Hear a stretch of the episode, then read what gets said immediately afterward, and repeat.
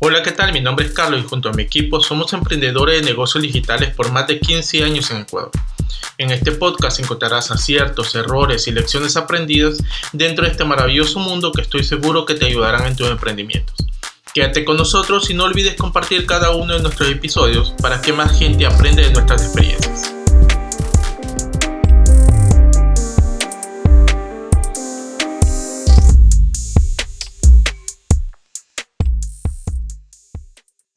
Hola, ¿qué tal? Bienvenidos hoy 22 de marzo de 2020 a nuestro segundo episodio de este podcast.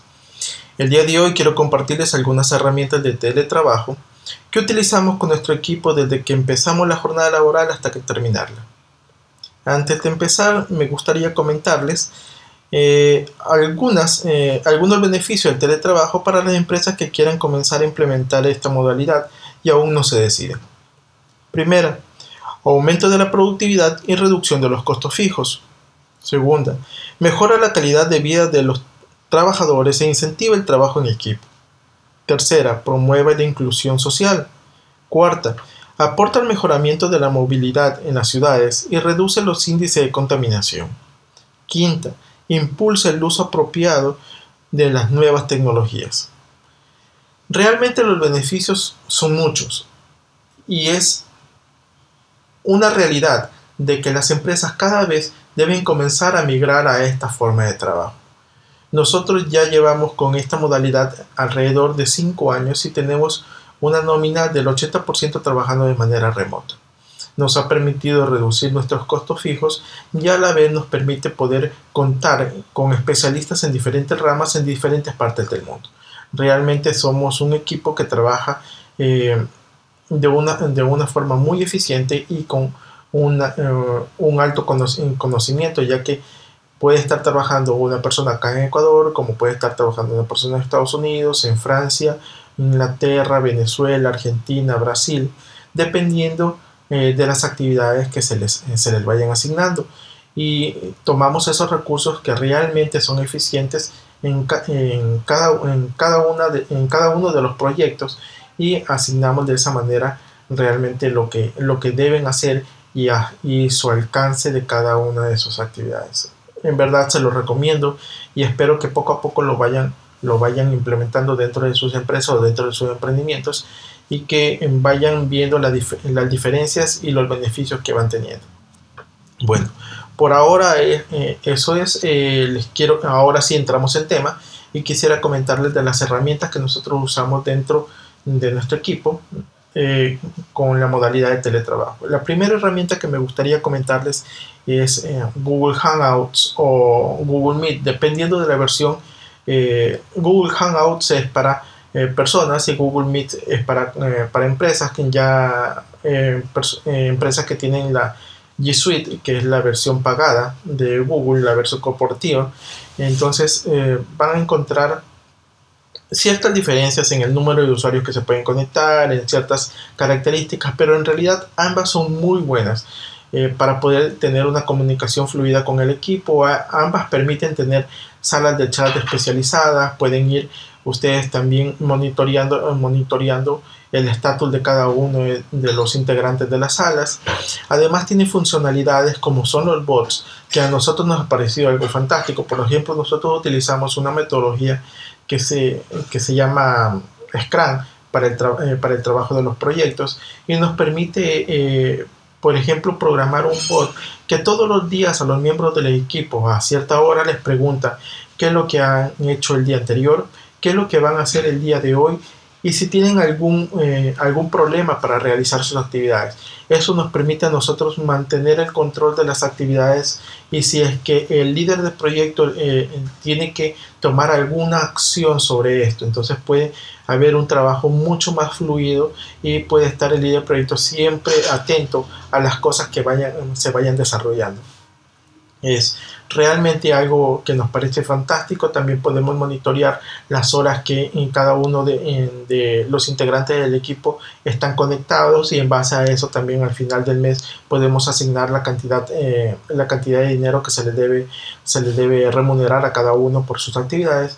Así que es una forma bastante, bastante buena de poder controlar, controlar el trabajo del equipo y mantenernos en comunicación.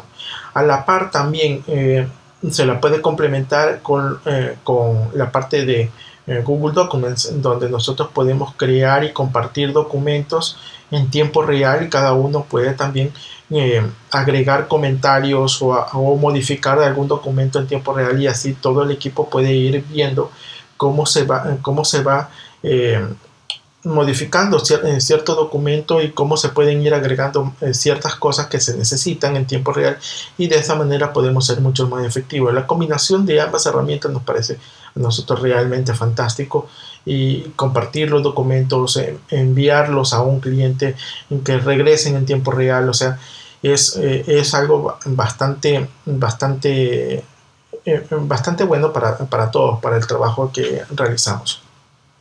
Otra herramienta que utilizamos a, diario y es parte del control de actividades, del eh, control, asignación y revisión de actividades de cada uno de los miembros es una herramienta que hace más o menos como 5 o 6 años la conocí cuando estaba eh, dirigiendo proyectos en Buenos Aires, Argentina, que es Trello.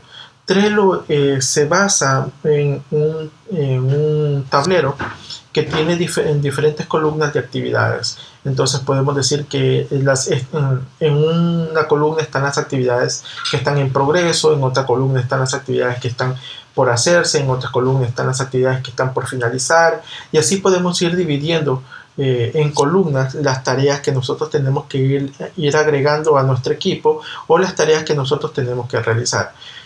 Esta herramienta nos, también nos ayuda bastante el control, ya que dentro de cada una actividad nosotros podemos agregar documentos, podemos agregar fecha de finalización de cada una de las tareas, podemos agregar eh, notas, podemos agregar una lista de tareas que se tienen que hacer para cumplir la tarea mayor, podemos asignar a, cierto miembro de equipo y podemos decir, ok, eh, ¿sabes qué, Carlos? Esta tarea la tienes que realizar hasta el próximo martes eh, porque hay que entregarla a tal cliente y tiene que pasar a tal fase.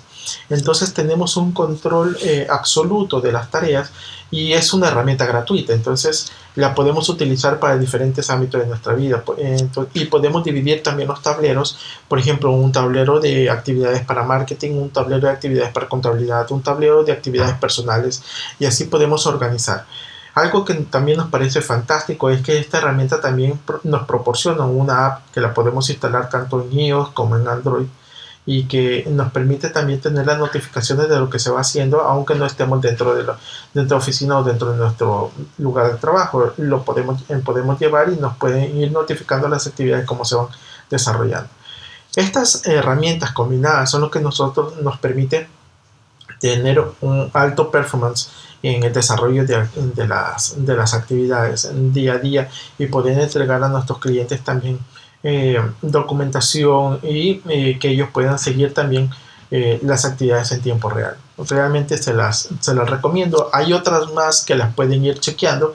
Pueden ir a Google y ver las alternativas de, a, estas, estas herramientas. Hay otras alternativas como Skype, otras alternativas también como Slack.